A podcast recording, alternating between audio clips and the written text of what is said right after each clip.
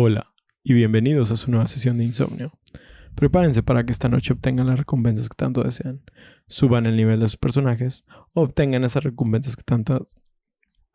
o derroten ese jefe que tanto los ha estancado yo por no querer leerlo, ¿ah? Mi nombre es Oscar, alias El Remenet, y como cada semana me encuentro aquí reunido con mis queridos esbirros del mal. El casi cancelado y para nada reservado Modman de Ostara y el Dullahan más virrado, más bizarro, el Paco.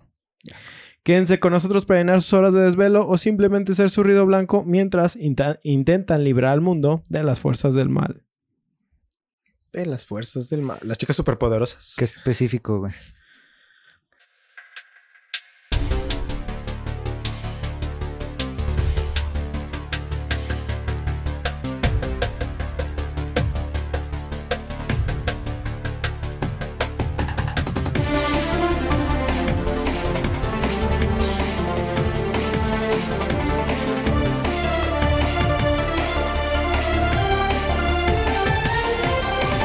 Bienvenidos una vez más a su noche, queridos somnolientos. Esperamos se encuentren a gusto preparándose para echar partidas o simplemente seguir su rutinario trabajo mientras nos usan de ruido blanco intentando justificar el poner ambiente en su lugar de chambeo. Oh, sí, úsenme.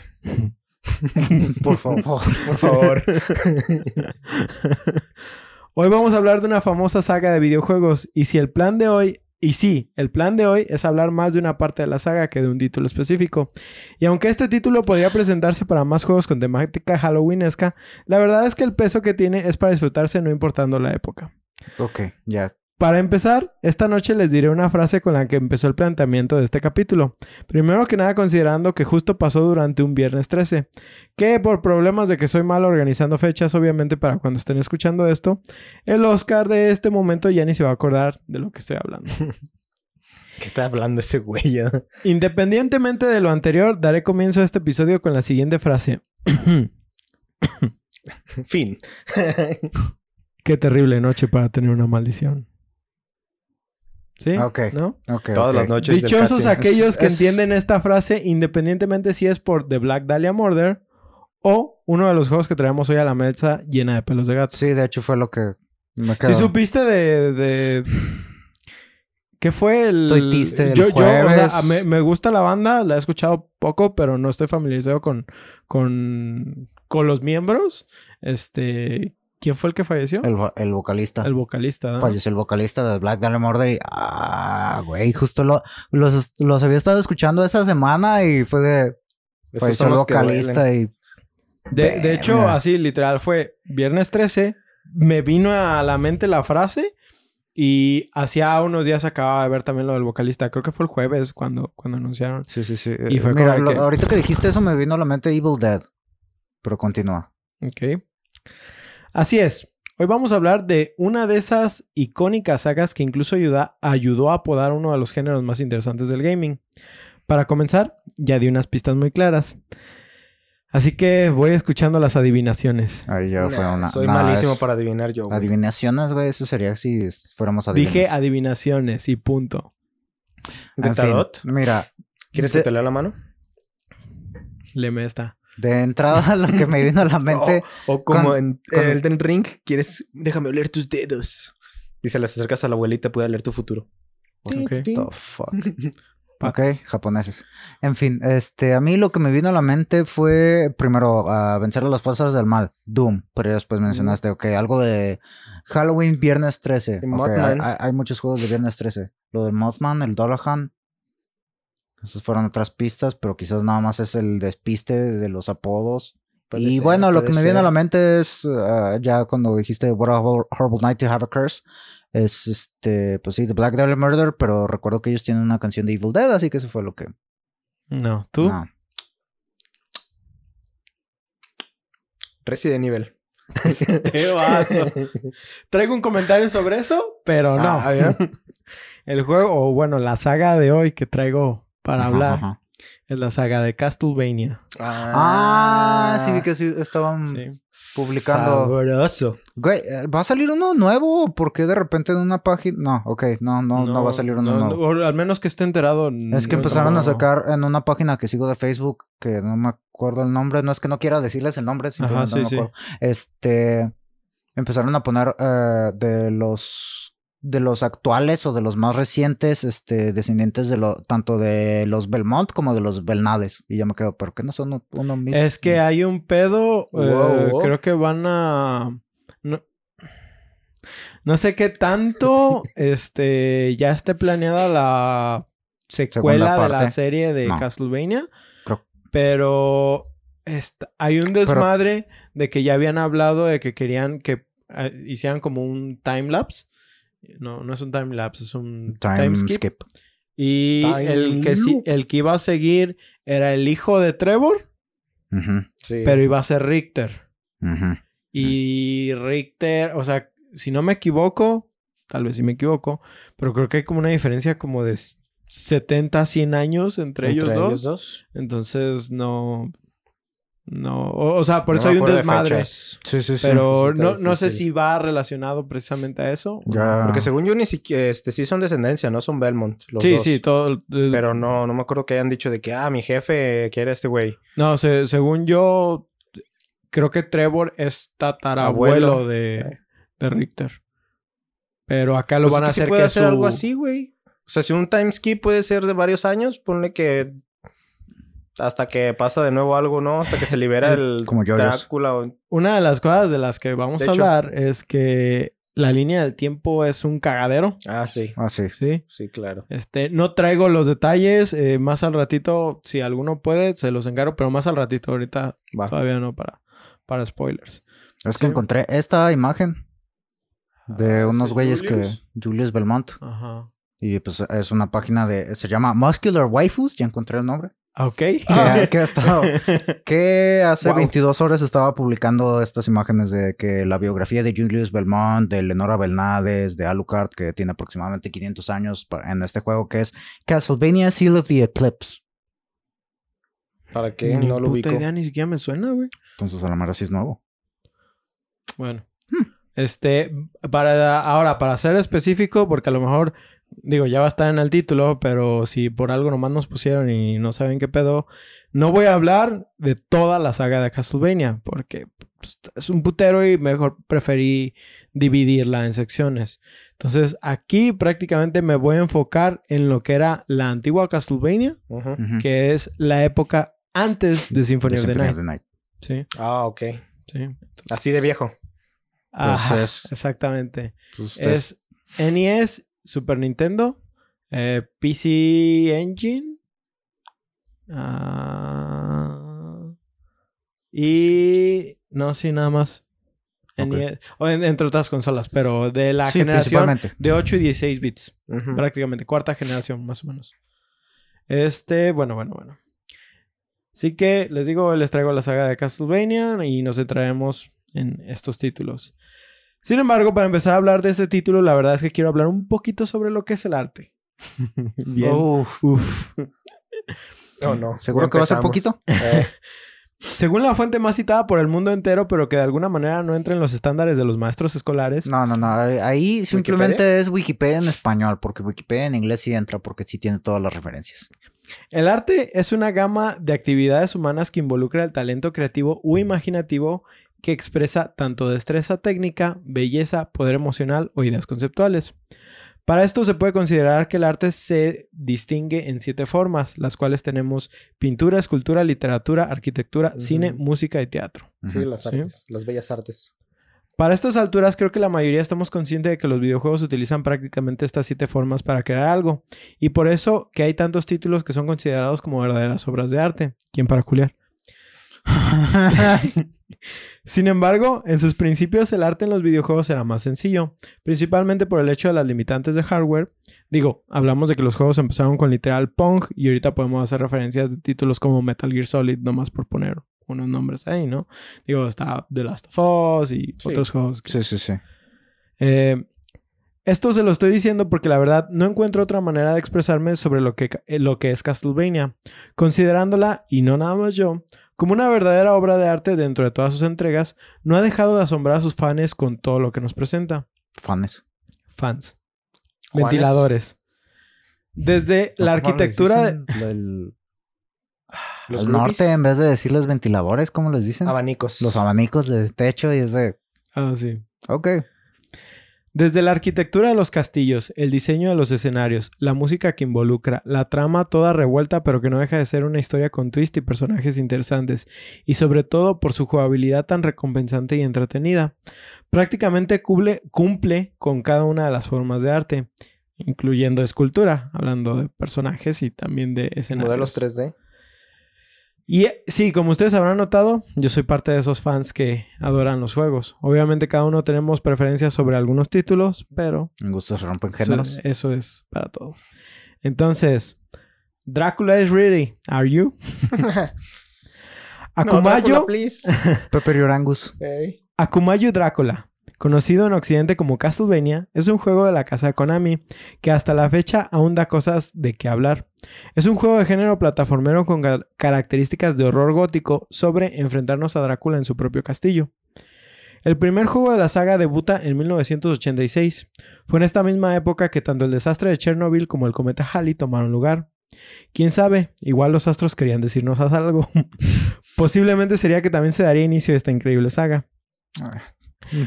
Los Ay, querían ¿Fue el costo a pagar? No, daño pues, colateral? Los, los otros querían decirnos algo. ¡Ya dejen el comunismo! ¡Ya dejen el comunismo! Hay que hablar un poco de fantasmas, monstruos, vampiros y hombres lobo.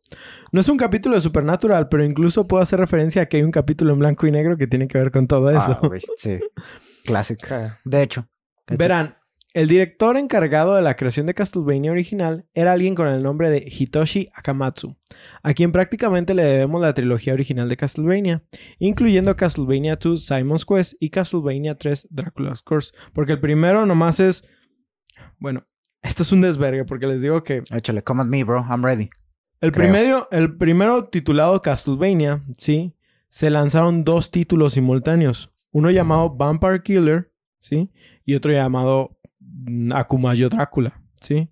Eh, son iguales y no. Les cambian algunas mecánicas. Uno tiene un modo easy, otro no lo tiene, etcétera, etcétera. Pero prácticamente se puede decir que es el mismo juego. Se trabajaron simultáneamente.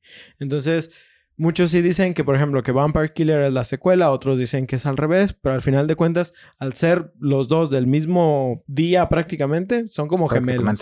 Sí. Entonces, nada más es... Cuates. ¿A quién quieres tomarle la referencia? Yo, literal, se lo tomo nada más a, a. Drácula. Weep. Este. eh, además, este personaje de Akamatsu, este Hitoshi, este, participó en la secuela no canónica de Metal Gear titulada Snake Revenge. ¿Sí? O sea, es alguien que tuvo su que ver en Konami realmente. Sobre este personaje, hablando de Akamatsu, tenemos que decir que es alguien muy misterio- misterioso, dado que tras su participación en estos juegos decidió simplemente desaparecer. Mm. De hecho, nadie tenía idea de siquiera cuál era el nombre del director del juego. Sí, es lo que... Esto debido a que en ese entonces, para evitar que otras empresas contrataran a los equipos de desarrollo, el personal firmaba en los créditos con pseudonomio- pseudonomios, Seudónimo. Seudónimo, Seudónimos. seudónimo. de los cuales para Hitoshi solo teníamos el de Transfishers o Bram con V, Bra- Bram Stoker, que jajatl Ajá, se mamó. jajatl. Se mamó. Cero placa. Fue tan así su desaparición de la industria que de los videojuegos que las únicas fotos que hay de él en realidad las podemos observar gracias a una revista japonesa donde muestran el team de Konami trabajando en diferentes títulos. Mm. O sea, no tenemos más que esas fotos de baja resolución de él. ¿Sí? Es, es prácticamente lo que sabemos. Es un vampiro. No fue hasta 2019 que unos tweets provenientes de Masahiro Ueno, quien fue el director principal de Super Castlevania 4, Masahiro. Masahiro, Ok. Bueno. Bueno, ah, bueno. Ah, Ah, bueno. quien fue el director principal de Super Castlevania 4 y quien fue prácticamente pupilo de Akamatsu, publicó a través de esta red social conversaciones que había mantenido con sus senseis sobre los orígenes y las ideas del juego original. Mientras tanto. ¿Qué traes puesto, mija? Los correos. Les leeré un poco de estos tweets, obviamente traduciendo lo mejor que pueda. Akamatsu adoraba las películas y para sus creaciones usaba todo en sí para mantener su ojo de director. Muy constantemente hablaba, sobre ese sentimiento, el sentimiento de películas. Decía cosas, cosas como respecta al marco visual y así. Eh, que para los que no entendieron qué es el marco visual, eh, es una forma de presentar algo dentro del arte que tome nuestro enfoque, pero al mismo tiempo no nos haga perder de vista el escenario en el que se encuentra. Es como dar una presentación de un sujeto en relación a los objetos que lo, lo rodean. Sí, pues es la clásica. eh, Cállate, Paco, lleva esos spoiler al final del juego. Además, prácticamente él revisaba todo el arte del juego para dar fe de que estaban dando vida a la película de monstruos que él quería, porque él amaba las películas y las de monstruos no eran una excepción. Otro tweet sobre las conversaciones decía, cuando le dije a Kamatsu lo grandioso que pensé que era la música para Castlevania, su respuesta fue, es por, es eso, eso es porque tanto los visuales como la música fueron hechos conscientemente con gente que quería hacer algo cinemático, a lo que también comentó que él había intentado agregarle algo interesante al gameplay. Un ejemplo de estas adiciones es el látigo, que yo creo es prácticamente el elemento que te hace pensar en Castlevania. Mm. El látigo, o mejor dicho, el Vampire Killer, el cual fue agregado por el amor que le tenía a la película de Indiana, Jones, Raiders of the Lost Ark. Ese vato Sí. champ. Sí, el vato era Desde, de desde esos- antes de crear el juego, ese güey ya era champ. Es de esos japoneses obsesionados con los Estados Unidos como el del creador el, la- Fíjate el que de yo no, yo no pienso que necesariamente con Bueno, Estados. Unidos, o sea, hace ratito estábamos hablando de, ¿cómo se llama? El, el que dijiste, el que tiene el filtro de Ghost of Tsushima, Ah, Eh. el de Kurosawa. de Kurosawa. O sea, yo pienso que más bien hay, como en todo, en, toda, en todos lugares, eh, eh, estos fans de cine que realmente se vuelven, pues está Fans. Kojima, por ejemplo, Sí. ¿sí? Kojima prácticamente tú ves sus juegos y hace dices, películas. Este vato quería hacer películas, pero de 80 Ya horas, ¿sí? sé. O sea... ¿Cómo que las películas solo duran dos horas? No. Y, y, por ejemplo, velo, ¿en qué se acabó Kojima los presupuestos tanto de Metal En Gear como actores. de... En En actores y en música, güey. Sí. Porque su visión, o sea, prá- prácticamente incluye eso. El de Yoyo es nomás porque no paga regalías allá, Ah. pero también ese güey, ¿cómo se llama? Este... ¿Es Kira? Ah, no, no. Akira, es- no. Ay, se No me me acuerdo, güey. No me acuerdo. Por ahí está... Sí, pero es de esos adictos que escucharon una vez una música de Estados Unidos y se pegaron para allá. De seguro también ¿Araki? vio una película. Araki. Araki Sensei. Gracias. De seguro también este güey vio una película de terror estilo Hollywood y dijo, oh, la verga, está bien chido eso. Y ya se metió de lleno, güey. Pero es que, o sea, también tiene su, su que ver, ¿no? Digo, ahorita, por ejemplo, podemos ver películas como Avengers y cosas así. Y ya habrá desde los muy mamadores que digan, ah, güey, eso no es cine. Habrá gente que obras- son obras de arte, le, güey. le, le met- le mete como... O sea, entiende como todo lo que está pasando dentro de la película, no nada más de, de los cómics, o sea, también entiende como la cinematografía, o sea, lo vemos, por ejemplo, en Supernatural, nosotros que lo amamos, o sea, cuando decimos, güey, es que esta escena, o sea, la forma en que los actores reaccionan, Sí. todos esos... eh, Los eh, detallitos. esos detalles, o sea, pues, los que son amantes del film y que de cierta manera querían representarlos. Y ahora ponte a pensarlo, representarlo con la tecnología de ese entonces, no, pues güey, eso es Un otro reto. pedo, ¿no? Ah, pues es un mundo diferente a como lo hacemos ahorita. Hacen. Pero sin Ahorita. embargo, o sea, yo Pero pienso embargo. Que dentro de todo, los juegos que he jugado lo- y de lo más viejito que, que- que pienso, Castlevania sí es de esos títulos que logró entrar como un aspecto. No había pensado hasta que estaba prácticamente diseñando este guion, no había pensado en lo cinematográfico que es. Sí. Sí, o sea, Cuando va subiendo escaleras, su- o sea. Ni el- siquiera se me había ocurrido la idea de monstruos de antaño en las películas, ¿sí? Solo era así como, ah, pues es referencia a Frankenstein, por ejemplo, o es referencia a la muerte. Y nunca pensé así como de, ah, es que le gustaba la lore. película de Frankenstein y por eso quiso meter al monstruo de Frankenstein o la momia, o que, que, que son todas estas películas de horror en blanco y negro también que dices, güey, no mames, pues, era una joya, ¿no? También. Que ahorita supongo que a muchos aburrirían. La criatura de la Laguna Negra. Sí, sí, Uh, sí. The Swamp Thing. The, The Swamp Thing. Sí, sí, sí. Ah, ¿recuerdan el de la, la, la de la momia con este... Ay, no me Brendan Fraser. Fraser. Eso es. Eso es, es- nah, eso esa es- me gustaba mucho, Sí, güey. sí, sí, sí, no- definitivamente. Pero. No, estoy diciendo que es la, la clásica Ah, sí, no, ni no, nada. no. Solo digo No. que esa la disfruté muchísimo, ¿No has visto un meme que ponen de que, y, y cuál es tu tipo, no? Así de hablando de humanos. De, ¿Cómo te gustan? Y ya, güey, ubi- ubicas el cast de la momia de 1999, Ese. güey. Así, güey. Ese, güey. Así. Sí, Todos en esa güey. puta Todos, güey, película, güey. Todos, no mames. En Eh, pues de ahí salió el maldito meme del pelón. Mm. No, pero eso Es es de la 2, dos, ¿no? ¿no? Ah, ¿sí es de la 2? Sí, es de la 2. Es después de lo de la escena del agua, arena. Creo que en la 2 es el agua y en la 1 es la arena, ¿no? Sí, pero en el fondo se ve arena, así que... No, pero donde lo hace es desde un lugar con arena. Tengo que verlas otra vez. Según Sí, yo, el no me 2 acuerdo. es cuando los corretea el oasis con el sí, globo. sí, que van en el globo y que lo va piloteando. Entonces es agua. Sí, ese es Sí, agua. es y en agua. el 1 es arena, según Sí, yo, cuando sí. van en el avión. Pero entonces sí, es- sí va a ser de la 1. Sí, es cuando sale la boca, ¿se acuerdan? Pues es en las dos. En las dos hacen Ah, bueno, es básicamente la misma cosa, la- pero, pero verga los efectos también de esa película. Sí. Pero el cast. El Pero el cast. cast, güey. Sí. En fin. Pues Películas bueno. viejitas. Películas viejitas, una chulada. Y- También, por ejemplo, Jurassic Park, la... no, no, no era, no era esa. Godzilla, también de esa, más o menos de esa misma época. Este, que neta, los actores se llevaban toda la película, güey. Godzilla nomás aparecía como para hacer... Ah, sí. Pues es Pues que es también el costo del y- y- CGI y i- todo eso, ¿no? incluso, por ejemplo, no puedo decir que Godzilla entra dentro de la categoría de Castlevania de, no, de monstruos. Pero, por ejemplo, yo pienso Las que las películas de, de Godzilla, Sí. o sea, las japonesas, son como una oda también a lo que es la cinematografía. Realmente Sí. son películas muy buenas. Y también tenemos que, por ejemplo, el terror japonés está a otro nivel completamente, ¿no? Sí, Entonces, sí. yo también siento, por, por eso te decía hace ratito, no, no siento que sea nada más necesariamente algo gringo, pero sí siento que muchos como que les mama realmente. Pues es como, como por ejemplo México, ¿no? A los japoneses les super mama México, güey. La cultura, lo que es este, lo- las luchas, los tacos, este, todo, todo, todo eso les encanta. Entonces yo pienso que más bien aprecian demasiado otras culturas y por eso... este, Sí, eso es lo que está chido de ellos, que el, gusto y la curiosidad que tienen, o sea, pues es de la misma manera que nosotros nos fascina, bueno, ma- nosotros, este, nos fascina todo el rollo de la cultura japonesa, pues es, es un cariño que le tienes algo ajeno a ti, pero que simplemente lo aprecies por el cómo, el cómo se da o lo curioso que es para ti y lo chido que se te hace y pues es lo mismo que les pasa a ellos con nosotros sí. o con otras culturas, como ya lo mencionábamos, el cine de, de Estados Unidos.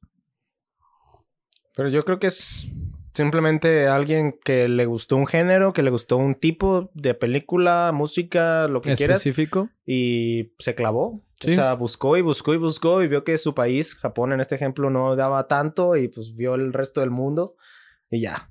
Se volvió loco. Así es. Pues bueno, vamos a proseguir. Este, realmente, o sea, les decía, está el, uso del látigo de, de Indiana Jones, eh, por, eh, que fue la inspiración para el látigo de Belmont. Yo he jugado un sinfín de videojuegos a lo largo de mi vida y aunque digo que tanto Toon Link como Kirby y como Earthworm Jim tienen una de esas características del látigo interesante, no hay juego que de verdad me haga pensar que los látigos son válidos como arma tanto como los del clan Belmont. Y la neta es que después de ver tantos videos también de Shadiversity donde el látigo... ah, ¿En Prince of Persia también lo usaban? mm, creo que tienen las cadenas en el de En las el dos de- ajá. coronas. Pero me acuerdo que era más como para plataformas y así. No me sí, acuerdo ese lo utilizabas para ah, como traversal, como para desplazarte en el nivel. no y por ejemplo, para- ¿pudieras considerar que las cadenas de Kratos también son un estilo de látigo? Mm, No. Pero no, o, O, sea, sea, son unas cuchillas agarradas a cadenas. No sé qué tanto consideres es un látigo, güey. No, eso más sería como la. ¿Cómo se llama? La bola con espinas. la bola Ah, con- la- la ninja, No, la... No, la a la Ah, Morningstar, Ajá. el flail. ajá. Flare. Pero en español. Ah. No, la Morningstar sería. Tiene... No, es que la Morningstar pues es nomás la, la esfera. Sí, o sea, estuvo bola. Sin Mm, cadena. No, lo que él dice es que la Morningstar es la pura esfera. Ah, Sí, solo la esfera. Es solo la esfera. Que si la, la esfera está en un mazo, también es nada más el Morningstar. Pero si sí, es sí, en un flail, solo la bola es la Morningstar. Ok. Pero no me acuerdo cuál es la traducción No, literal de, de flail. Creo que nunca Tenemos la he visto en mi vida esa palabra. Sí, La la has visto porque si mañana. jugaste Diablo, es lo que usa el paladín. Sí, es cierto. Ay, cabrón. Pero bueno, este, le- les decía, o sea, a pesar de que hay tantos videojuegos que utilizan elementos, por ejemplo, las cadenas de Ghost Rider.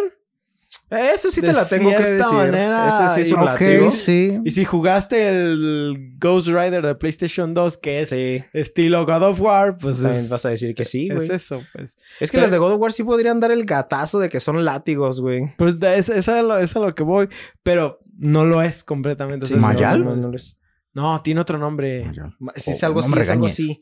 Ma- Ay, hijo de... Sí, ¿Cómo, no, no puede ser posible? Ahorita continúen, yo les encuentro. Bueno, también es un continúa. arma ancestral, ese ya, Sí. nomás en festivales. Y como les digo, no hay algo que yo considere como, o sea, más bien, no hay una entrega que me haga pensar más en látigos que Castlevania, sí, y so- específicamente Sí, sí, en los Belmont. Y es que no mames, independientemente de lo que muchos digan, yo realmente amé la serie animada, sí, la que salió en Netflix, la de Castlevania. Y estaba literal fangirleando machín cuando vi los movimientos especiales y las animaciones que les dieron a los látigos, ¿Por qué siempre dices fangirl en vez de fanboy, güey? porque suena más Se, se divertido, güey. identifica como mujer, güey. Ah, ok. Que te valga verga. No por nada, está literalmente como póster detrás de Ostara, casi eterno en este podcast. Eh, la neta, la serie se fletó machín, güey. Tenía un chingo de escenas que yo sí me quedaba de... "Oh, Güey, las pinches Las- peleas de... O sea, el cómo te hacen ver que el pinche látigo se arma bien perro es... Sí, sí, sí. Si te hace pensar así como que, güey, si eso fuera real, no mames, imagínate, no sé, alguien haciendo presentaciones de, de ese estilo, Eh. güey. No, si me las quemo, güey. No, y es que aparte una cosa verga. es un látigo normal, pero ese que era un látigo de cadenas, ¿no? Que al final también Pues es que al lleno final, de picos. ajá, sí, al final el Vampire Killer, El que es el que, Killer. el que muestran, tiene una especie de flail, sí, que Mm. Paco sigue buscando. Sí. Está bien Este, perro. mm, mm, mm, mm. Ah, ah, ah, perdón. Y luego también, ese, ese me mamaba de que vato que toco con esa madre, vato que truena ya Es se que hizo según, polvo. según yo, Está creo bendita, que no ¿no? lo explican muy bien en, el, en la serie. Pero Mangual. no, el mangual, Mangual, pero también tiene sí, otro nombre, No, güey. creo que sí, sí, sí. A ver, continuamos. Este. eh, dicen, creo que nada más mencionan que está bendito, pero no dicen por qué. Eso prácticamente lo ves en Castlevania Lament of Innocence, Ujú. ¿Sí? Eh, sería meterme un poquito en eso. No está. Pero que te enseñan cómo lo hicieron o cómo Ajá, cómo, cómo se forja ese látigo. Es que es un látigo Arre. forjado con alquimia, ¿sí? Y prácticamente en este... Ah. ¿Forjado con alquimia? Simón, Sí, güey, lo, Lo de- forjaron literal, lo, Lo lo destilaron. calentaron, Lo güey. destilaron. Lo calentaron, güey, lo pusieron en un yunque, güey.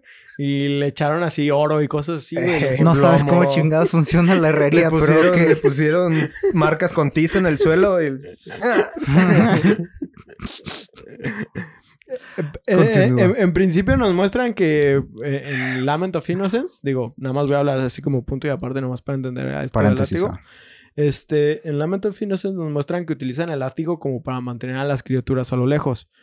Pero es efectivo como para eliminar como monstruos menores, pero no es efectivo para el vampiro en turno. Porque no me voy a meter en spoilers de la historia, pero en ese momento no vampiros. es Drácula. ¿Sí? Entonces, eh, se necesita un sacrificio, vamos a decir, Ah, se hace con sangre, ¿verdad? Sí, para hacer ese látigo especial y para que pueda cazar criaturas de la noche. Y prácticamente en la historia de Lament of Innocence eh, habían secuestrado a la prometida de Leon Belmont, que es el primero del clan. Simón. Y este güey cuando la encuentra pues ya está convirtiéndose en vampiro. Y justamente ese es el sacrificio necesario. Para hacer la arma. Ajá. Es prácticamente usar fuego contra fuego. Entonces ella se sacrifica dando su alma alquímicamente para imbuir, Eh, imbuir ¿Te el- acuerdas de eso? Como Ándale. en la Edad Media que creían que el alma era algo que se podía transmutar y trabajar con. Pues, Qué dementes. Supernatural. Supernatural. Yes. Kind of.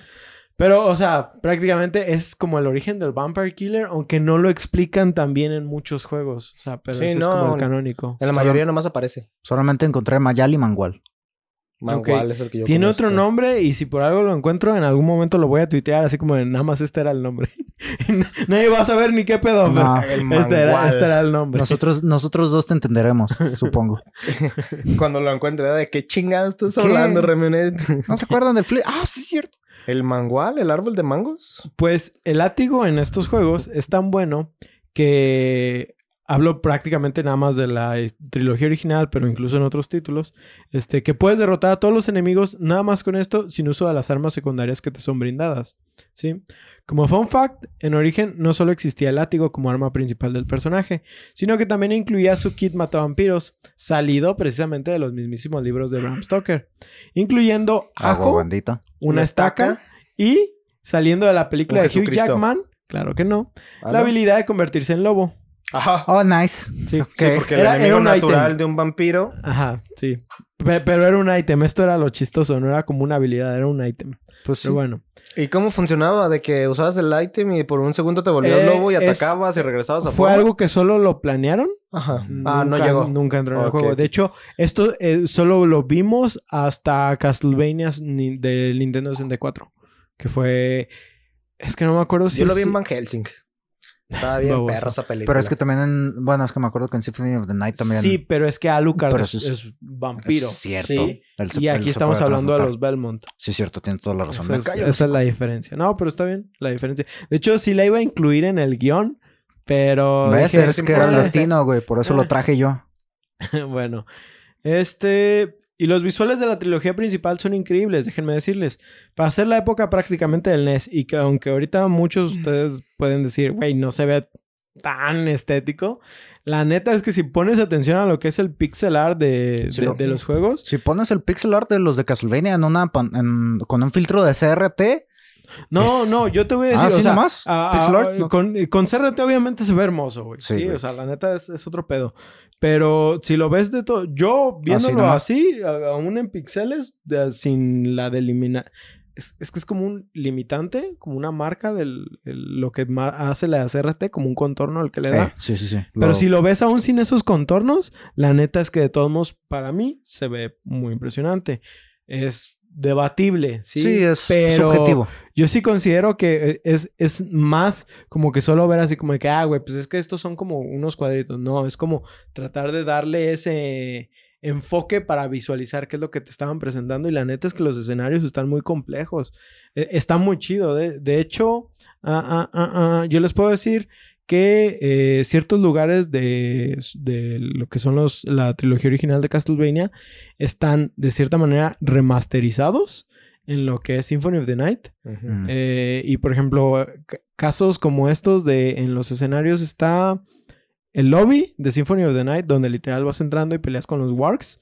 Este es prácticamente el lobby de Castlevania 1, pero así, pues, su manita de gato, alargándolo un poco para darle más Mayor contexto del definición. castillo, etcétera, Mm. etcétera. Otro es Clock Tower.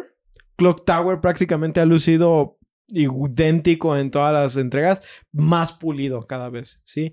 Y no sé si el de Symphony o creo que es uno de los de versiones de los de GBA, para mí se ven increíbles. Pero luego los pones como en, en Lado a lado. contraste, así viéndolos lado a lado. Y la neta es que dices, güey, o sea, solo le han dado como más forma, pero sigue viéndose cosa. increíble. Y otro es donde es Castle Keep, arriba en Symphony of the Night, donde vas a eh, enfrentarte al enemigo. Este, que son las escaleras para donde sería la sala del trono de Drácula. Prácticamente Eso, sí. así. Es de las secuencias más icónicas. Bueno, es- siento yo que es de las secuencias más icónicas. O sea, cuando va subiendo el güey, y por eso mencionaba lo del framing que tienes en esa parte, es de. Y cómo va cambiando la música, o eh, que hay veces que ni siquiera hay música y nomás es la atención de escuchar al güey subiendo y. Sí. Que yo sí te voy a decir, por ejemplo, mm, tal vez en ese momento, ahorita ya lo aprecio más, pero no sé qué tenía en ese entonces Que era de que el personaje trajera faldita, güey. Ah, lol. No sé, ¿Neta? como, como que no me encantaba esta apariencia de bárbaros que les daban a los personajes. Hasta ahorita yo pienso que la aprecio y la valoro. Pero incluso me acuerdo que en Diablo 3, por ejemplo, con el bárbaro, ¿Tampoco? nunca me encantó ¿No así. eres, ¿no eres de faldas escocesas? No, nunca, nu- nu- nunca se me hizo como un estético apropiado, pero ahorita ya es como de que, no, güey, la neta es que se ve chido, como que ya me acostumbré realmente a verlos así. Pero sí, me sacaba completamente de onda ver ese estético. Güey, debe ser bien cómodo para pelear. Supongo que sí. Sí, a menos de que te lo rebanen. Pues no creo. Pues igual te, te los los rebanar rebanar aún con con un pantalón, güey. sí. Sí, pero con el van, pantalón por lo menos no está baile y baile el, la, Pero sí, pues las traes ropa campanas. interior, Traes me ropa imagino. interior. Mm, Los eh, gladiadores no, traían supone- ropa sí, interior. Bueno, sí, sí, sí, pero si los usas como, si los usas como debe ser. Ay, sí, Monkey, los dices así. Los Apa- aparte escoceses, puede los- servirte ah, los como escoceses. distracción. Los escoceses así lo usaban. ¡Ah, sus bolas! Sí, pues los, todos los romanos y eso traían falda tal cual. Bueno, eran cinturones, pero Eh, Mm, Tienen funciones. Similar. Algo que quiero aclarar sobre el nombre de Castlevania, el cual es un nombre prácticamente occidental, como suele pasar, ejemplo de esto como en los Resident Evil. Originalmente son llamados em, En son Biohazard. llamados Biohazard El en- Biohazard. por los nipones. Eh, Castlevania en origen recibe el nombre de Akumayo Drácula, el cual pudiera ser traducido como Diabólico Castillo de Drácula o Castillo Satánico de Drácula. A lo cual ustedes entenderán que ¿Cómo? soy... Sí, ¿Otra Akuma. vez? ¿Mm? ¿Cómo? ¿Otra vez puedes leerlo en japonés? Es Akumayo Drácula. Akumayo. Akuma es demonio, pero Sí. no sé de lo demás que sea. Es el castillo ser endemoniado. creo que tiene que ver como... Ajá, como... Akumayo Drácula.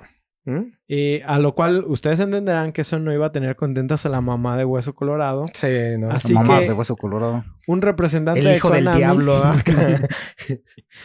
un representante de Konami de este lado del charco decidió mejor flipar y dejarlo solo como Castlevania. Pues sí. ¿Sí? Güey, si no Imaginen- le hubieran cambiado el nombre, no existiría el género Metroidvania.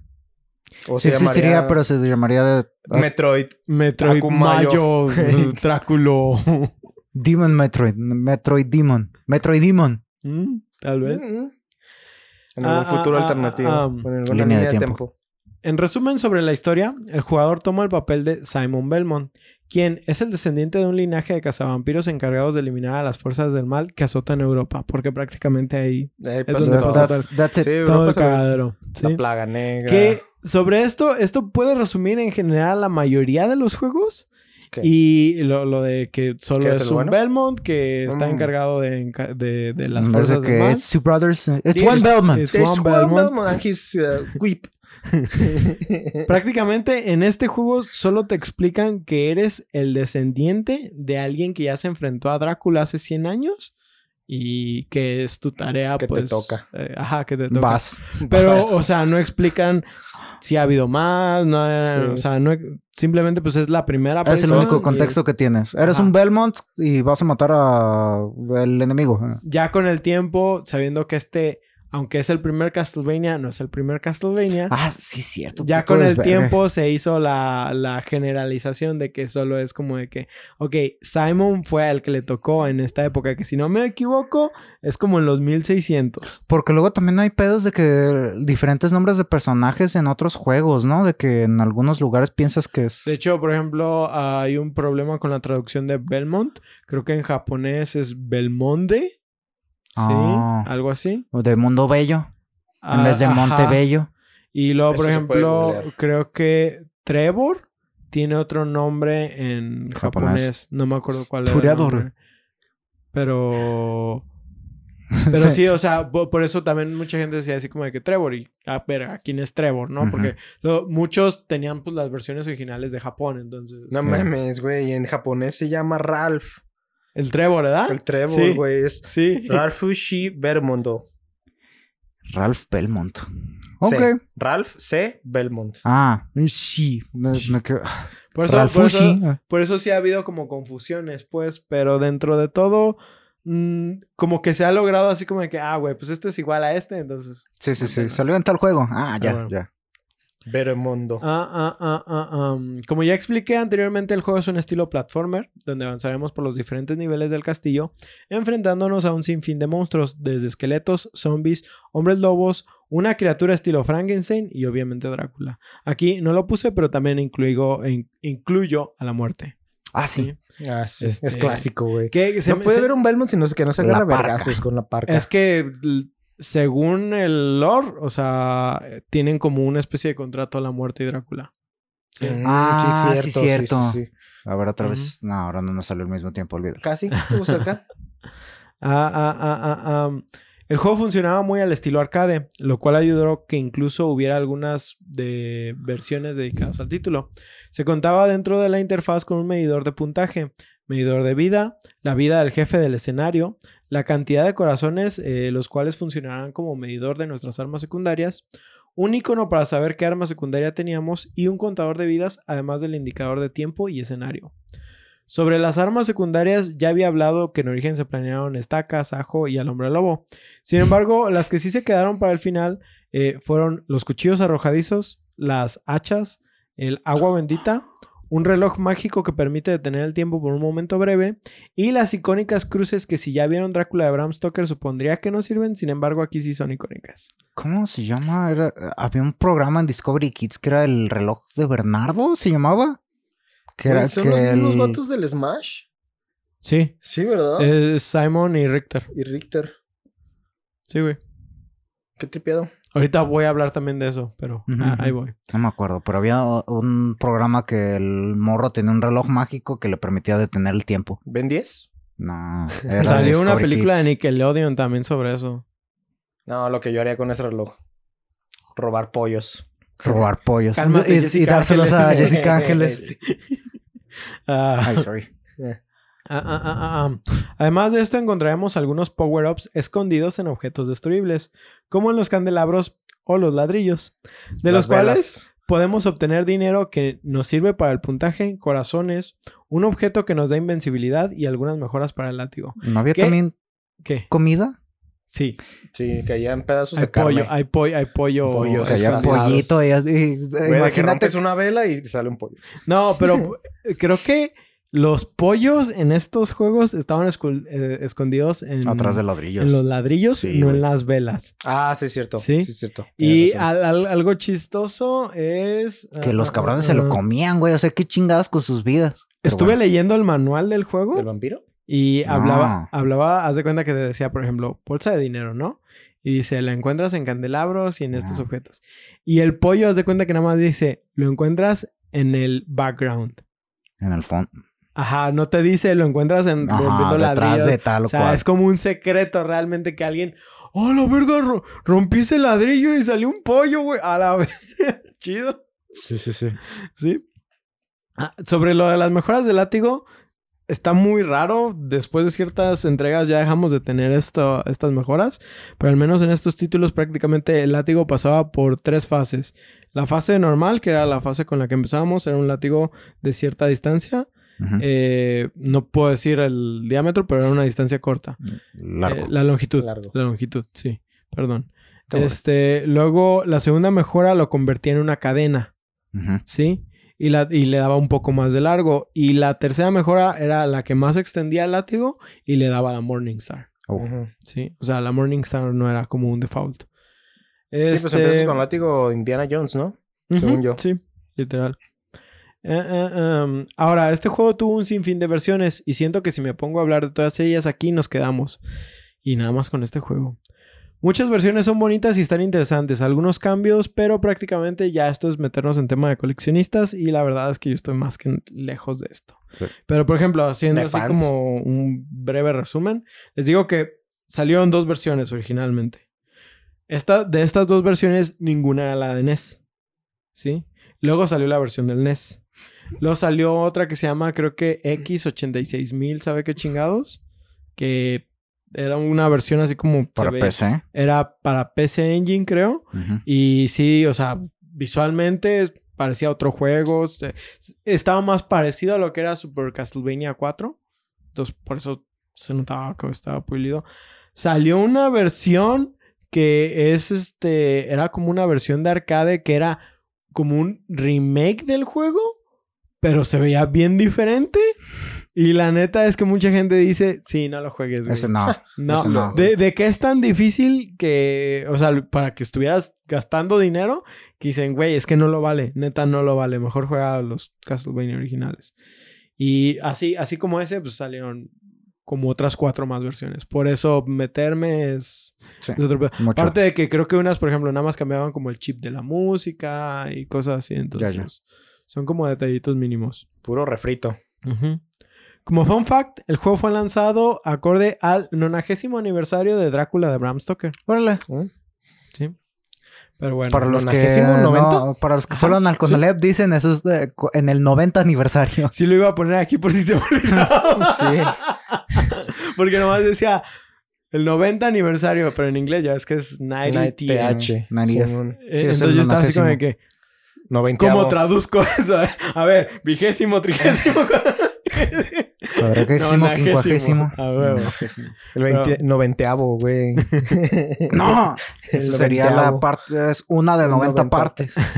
Pero bueno, vamos a empezar con lo que la frase que les dije hace rato. What a terrible night to have a curse. Fue para 1987 lanzada la secuela del juego, titulada como Castlevania 2 Simon's Quest. Ah, sí. Fue un juego que aunque muchos consideren que le queda debiendo mucho al juego original, la verdad es que la experimentación que tuvieron en- era el camino correcto de esta franquicia.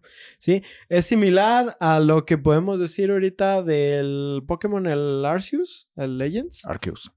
¿Pero a qué te refieres con qué es parecido? Que es como el camino correcto de la franquicia. Ah, sí. ¿Pero no bien hecho? La diferencia es que aquí yo sí siento que estuvo bien hecho. Ok. Solo no fue lo que los fans esperaban. Un Ok, clásico. pero Sí. Y esa tampoco donde la- Konami. La, serie Ajá. debía evolucionar. Sí, ahorita voy a decir por qué. Pinche Pokémon. Para empezar, este juego le permitía al jugador que tomara su propio camino. Esto debido a que la trama nos lleva a seguir un mapa al cual podemos explorar a nuestro antojo, en busca de las reliquias de Drácula para así poder eliminar una maldición. Es de aquí que viene nuevamente la frase, qué terrible Sí. noche para tener una maldición. Este juego tomaba elementos básicos del título anterior como las armas principales y vamos a decir, nos ponía en una especie de mundo abierto que en ese entonces eh, nos ayudaba a desarrollar nuestra aventura.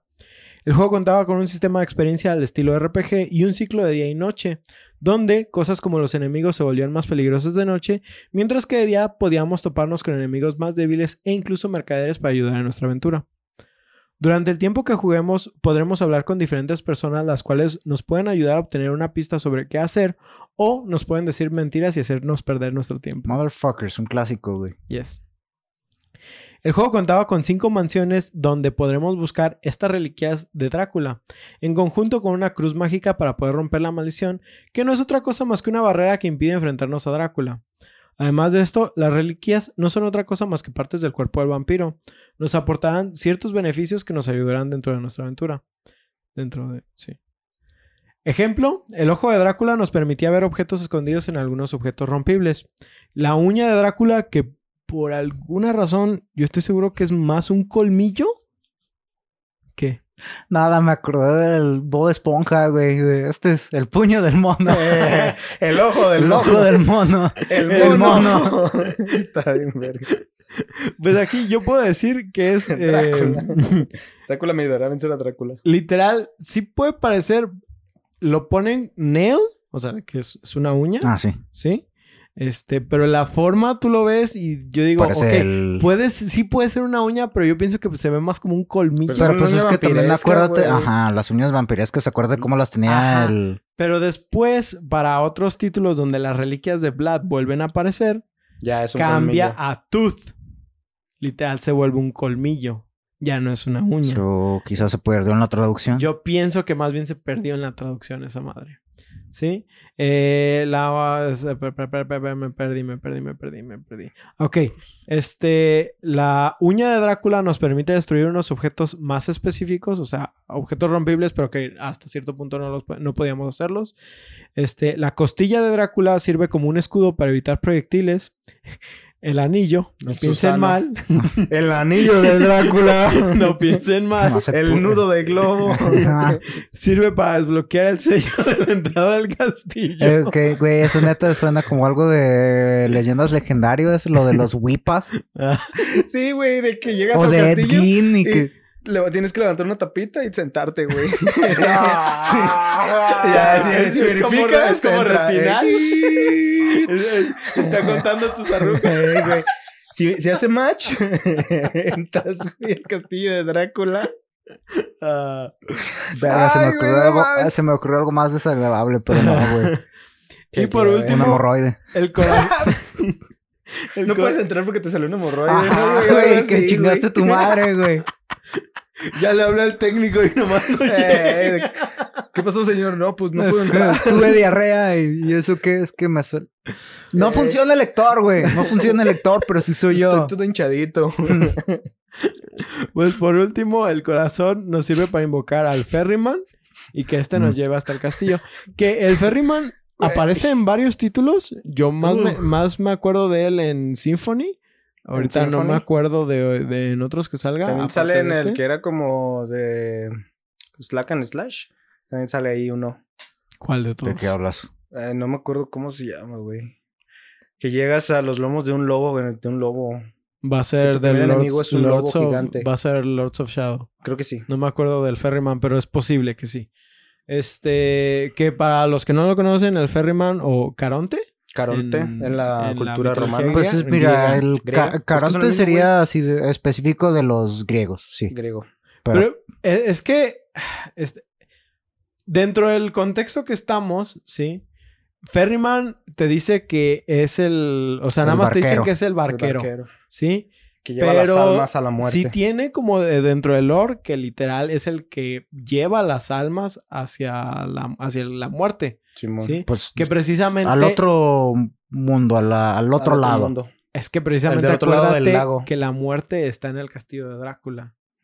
Es que los lleva, según yo, al afterlife. Ya sea Ajá. al castillo, a la tortura eterna o al...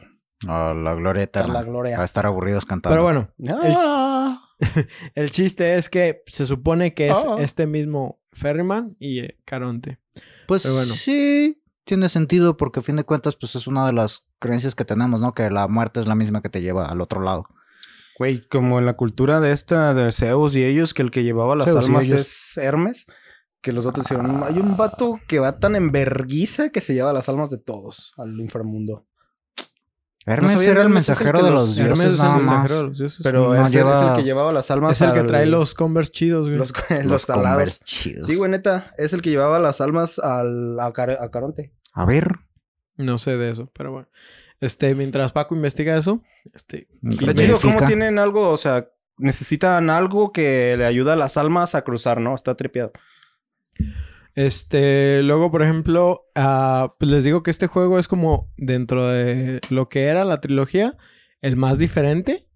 Eh, ¿Cuál, perdón? ¿Otra vez? Este, el Simon's Quest. En efecto, Hermes eh, juega el papel de eh, Psychopomp, así dice en inglés, o el guía de las almas. Es un conductor de almas a la, a la vida después de la muerte. Sí, sí, sí. No, no. Digo, por eso necesitaban que fuera así de veloz para Mm. que pudiera recorrer el mundo en chinga. Gracias por Ir ser tan culto. todas.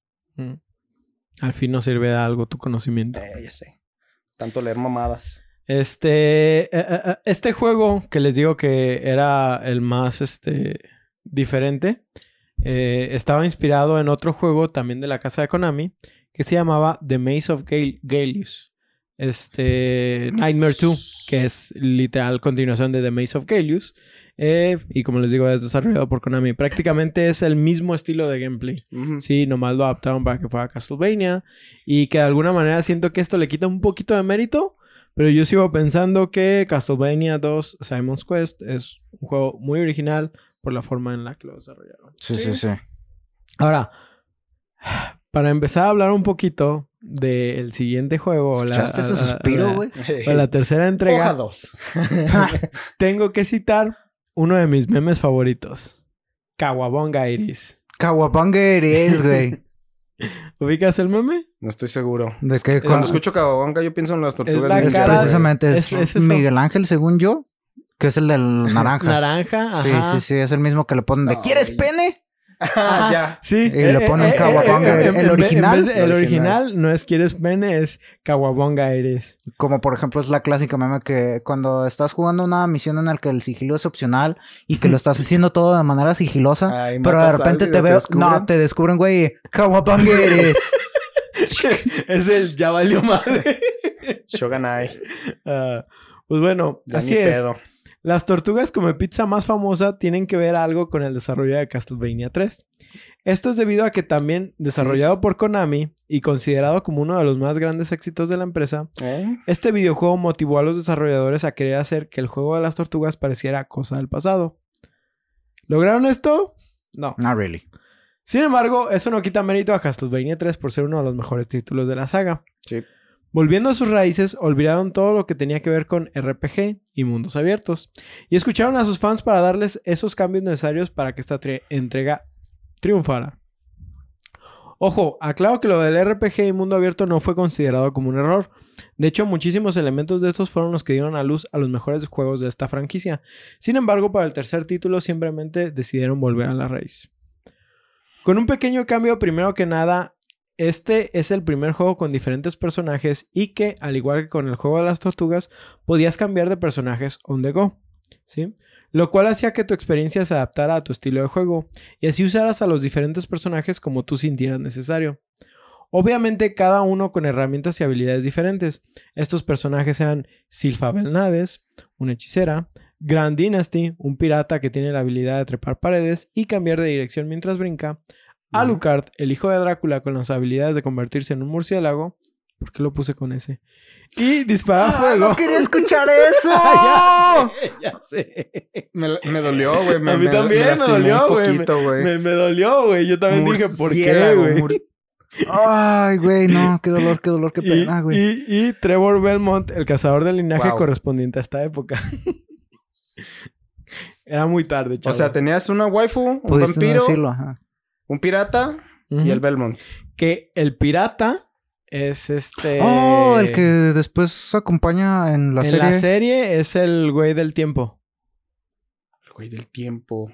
El güey que viaja por, Ah, ya. por las líneas del tiempo. Bueno, por el... El Camino conde... del Traía su nombre y se me olvidó, no me acuerdo, güey. Saint ¿Sale en la Germain. serie? Saint Germain. Ah, es, es Saint oh, Germain. oh. Sí. Oh. Que de hecho, la, en la serie, la morra que sale que está en el pueblo afuera del castillo de Drácula, la que le pide ayuda a Alucard, Ah, sí, man. ¿sí? Ella es prácticamente un descendiente de él. Algo así. Está bien raro. Pero es, ella es Dynasty, ¿sí? Ah. Ujú. Pero bueno, Es del clan D. Tenacious. Teenagers. Tras el no tan increíble éxito de Castlevania 3, que repito, es un juegazo, pero no a los ojos de Konami, porque no son pachincos, se decidió cambiar de equipo por ponerlo de manera sutil y empezar a trabajar con otros desarrolladores. Es aquí donde entra nue- nuevamente Masahiro Bueno. Ma- ¿Masahiro? Masaje. Masahiro Bueno. Bueno. Quien, como ya dijimos, fue pupilo de Hitoshi. Para esto, o sea, ya estoy casi saltándome al cuarto título, pero ah, la historia de Castlevania 3 es tan fuerte, es tan interesante, o sea, todos los personajes tienen como su contexto y es, es, es considerado literal de los mejores Castlevania de, de- de todas las sagas, Ujú. que por eso la serie fue considerada con esa historia. Ujú, ujú. Sí, con esos personajes. Eh, que si bien a muchos no les gustó que algunos personajes los cambiaron. un poco para hacerlas. Muchos decían, güey, es que no mames porque hacen a Trevor un borracho y cosas borracho así. de mierda. Y la neta yo puedo decir más interesante, que eso lo hace más interesante y más I divertido. can relate. I can relate. Ah, yo... A mí lo que se me hacía más botana, yo esa serie la vi en español. Vi la primera temporada, primero la vi en, en inglés y después porque me- fue de... Esto creo que lo podría ver con mi jefa. Y, y me quedo, pero le va a gustar más en español. Vamos viéndolo con mi mamá en español, porque pues, de todas maneras nada más son cuatro capítulos.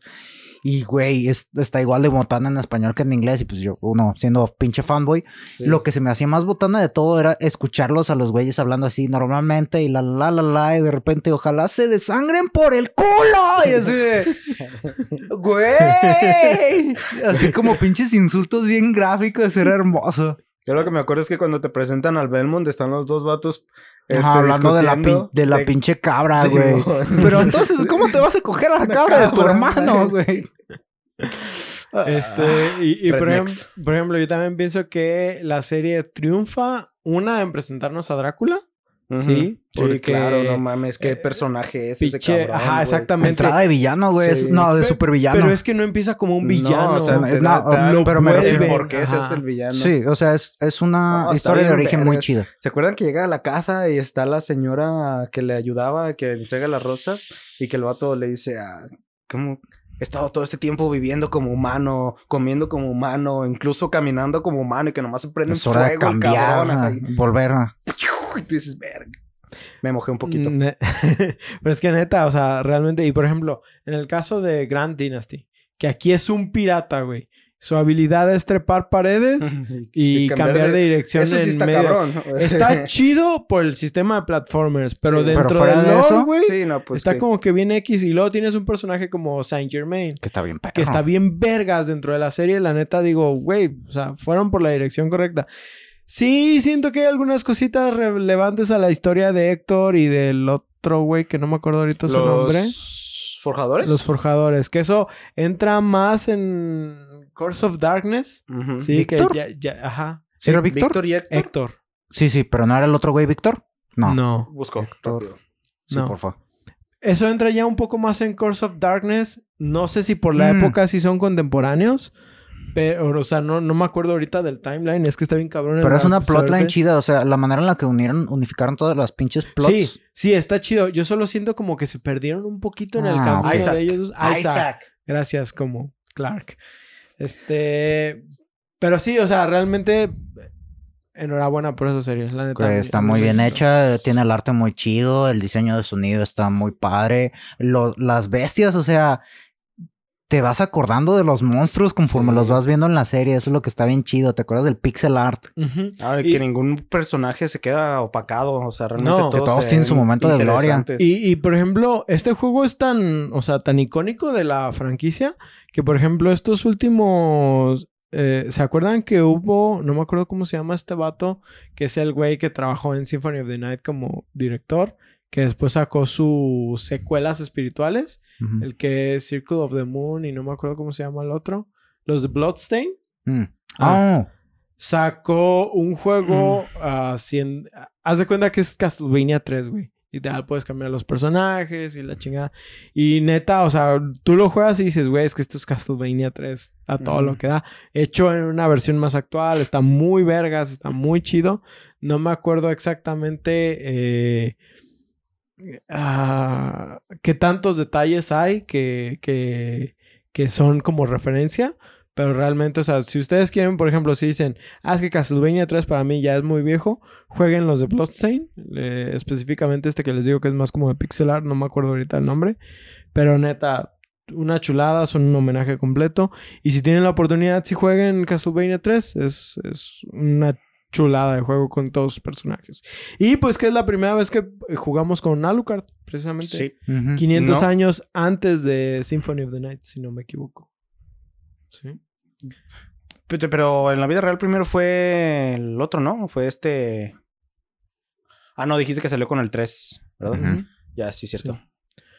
Este, pues como les decía, tras el no tan increíble éxito de Castlevania 3, según Konami, se decidió cambiar al equipo y ponerlo, eh, nomás por decirlo de manera más sutil, y empezar a trabajar con otros desarrolladores. Aquí es donde les digo que entra este Masahiro, Masahiro. Bueno, Mm. este, que fue pupilo de Hitoshi.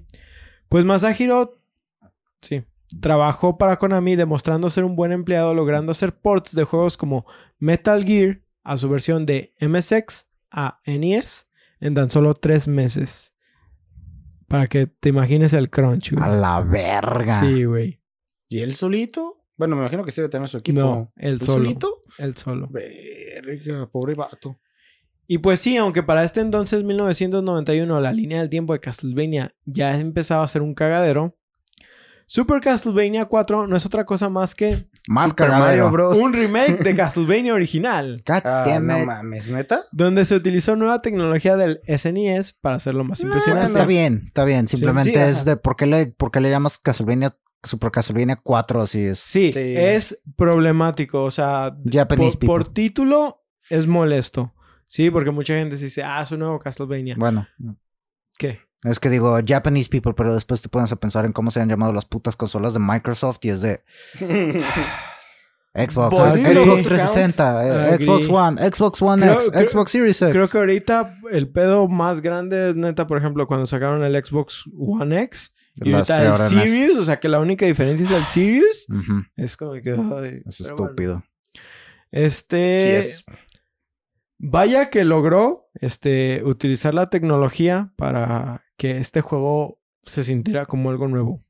Literal utilizó una tecnología conocida como Mode 7, la cual es un modo de gráficas que permite que una capa de fondo o background pueda ser girada, rotada o transformada para generar varios efectos. Es por eso que dicen que el SNES estaba listo para entrarle a juegos en 3D antes del Nintendo 64. Y literal, por ahorita pues, no, no les pongo un video porque creo que ya nos tarda más de lo que le queda al capítulo.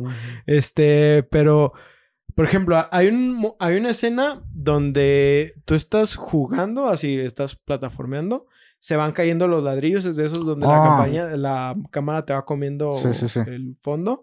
Y tú te tienes que ir moviendo, te tienes que enfrentar a enemigos que van flotando y te van atacando. Y al mismo tiempo, el escenario está girando como si estuvieras dentro de un cono. Oh. Sí, sí, sí. Esa es una. Como tipo Metal Slug. Sí. Una- Sí, Ah, sí. Y sí, luego sí, sí, hay- sí me había otros elementos porque tienes algo que quisieron implementar desde el Castlevania original, que pues, por cuestiones de, de hardware nunca lo lograron, es que querían hacer que el látigo te- tuviera movimiento hacia todos lados. Sí, o sea, que no nada más que fuera arriba no o fueran abajo, ocho. o Eh. arriba, abajo o a los lados. No, aquí querían que tuviera todo el espectro. Y en este juego, literal, tú dejas presionado el, el látigo y literal lo saca y se queda el látigo estático. Ah, y sí. independientemente de donde tú lo muevas, empieza, empieza a, a como a, a quitar el látigo. Sí, sí, sí. Entonces tienes ese movimiento. Eso está muy chido. Porque si había unos enemigos que, independientemente de cómo te pusieras, nunca estabas en la Eh. forma correcta, a la altura, para darles. Entonces esto ayudaba, sobre todo también en proyectiles, te hacía un parote. ¿Sí? Pero aparte de esto, tenía, por ejemplo, una especie de argollas. ¿Sí? En estas argollas tú lanzabas el látigo y te enganchabas. ¿Sí? Y te podías columpiar entre ellas. Pero no era la única cosa que podías hacer con ellas. Había unos momentos donde tenías que agarrarte de las argollas y el escenario rotaba. Oh, Entonces güey, qué mecánica tan chida. Cambiabas de dirección el mapa del platforming y Ajá. llegabas a otros lados. No mames, qué hermoso. Sí, entonces todas estas mecánicas que al final de cuentas no eran otra cosa más que el mismo Castlevania original que ya, ya habían jugado, hicieron que el juego se sintiera completamente como nuevo, ¿sí? Y luego, por ejemplo, tenías, había por ejemplo un monstruo de piedra. ¿sí? Que desde el primer Castlevania también lo quisieron implementar, que cuando lo golpearan, el monstruo fuera reduciéndose en tamaño. No fue hasta esta entrega donde lo lograron, Wow. ¿sí? Entonces, realmente visual, les digo, por alguna razón en ese momento las faldas en los hombres no me convencían, pero sigo pensando que, po- po- porque también, tú sabes de este efecto del Symphony específicamente, pues los dos jugaron. ¿Tú no jugaste el? Ah, muy poco, muy poco con un primo, es la clásica. ¿Te acuerdas? Y esto es algo que incluso se le acredita a Hollow Knight ahorita, ¿sí? El hecho de tener como capas en el Sí. background y que ve las capas Ah, sí, moviéndose. el Symphony Y por ejemplo, en el sí. Symphony, tú ves que vas caminando y por una ventana y hay monstruos así moviéndose en el trasfondo y cosas así. Este juego ya lo tenía, ya, ya incluía estas, estas mecánicas. Entonces, a pesar de todo, utilizaron muy bien la tecnología que tenían para hacer que este juego luciera increíble. Y la verdad es que no hubo gente que se quejara de Super Pues es que pinche 4. tech demo. Sin Sí, embargo, de hecho. No fue un éxito tampoco. Es la Para clásica. los ojos de Konami. Sí. A ver, es- ¿con eso te refieres a las ventas? Yo creo que sí. ¿O te refieres para la vista? No me acuerdo exactamente el número de ventas, pero estoy seguro que iba a lo mejor, No, a lo mucho. no, Se pero, refiere o sea- a que si por las ventas eh, no fueron un éxito. O no fueron un éxito porque se veían mal. Ahí va. O qué pedo. Los fans lo aclaman, Ajá. ¿sí? Pero por ejemplo, en su tiempo, Castlevania original vendió un promedio creo que como de 2.5 millones de copias. ¿Sí? Estamos hablando en 1986. Recorriendo nuestros capítulos, estábamos hablando de que, por ejemplo, juegos como Spyro Que teníamos llegaron a años. 3 millones más o menos y era un éxito rotundo. sí, sí, sí, sí, sí, Ah, sí, sí. Konami no considera eso como un éxito. No más, con Así, razón explota a sus trabajadores tan cabrón. Así, ajá, sí, así, así está el pedo. Entonces, por eso siempre, por eso aquí he recalcado mucho, no es un éxito a los ojos de Konami. Pero también observé algo en, porque ya ven que a veces cuando buscas información de, de los juegos, y por ejemplo esto también se lo doy a Wikipedia, te dan como el desglose de las calificaciones de, Ah, sí, de juegos. Metacritic.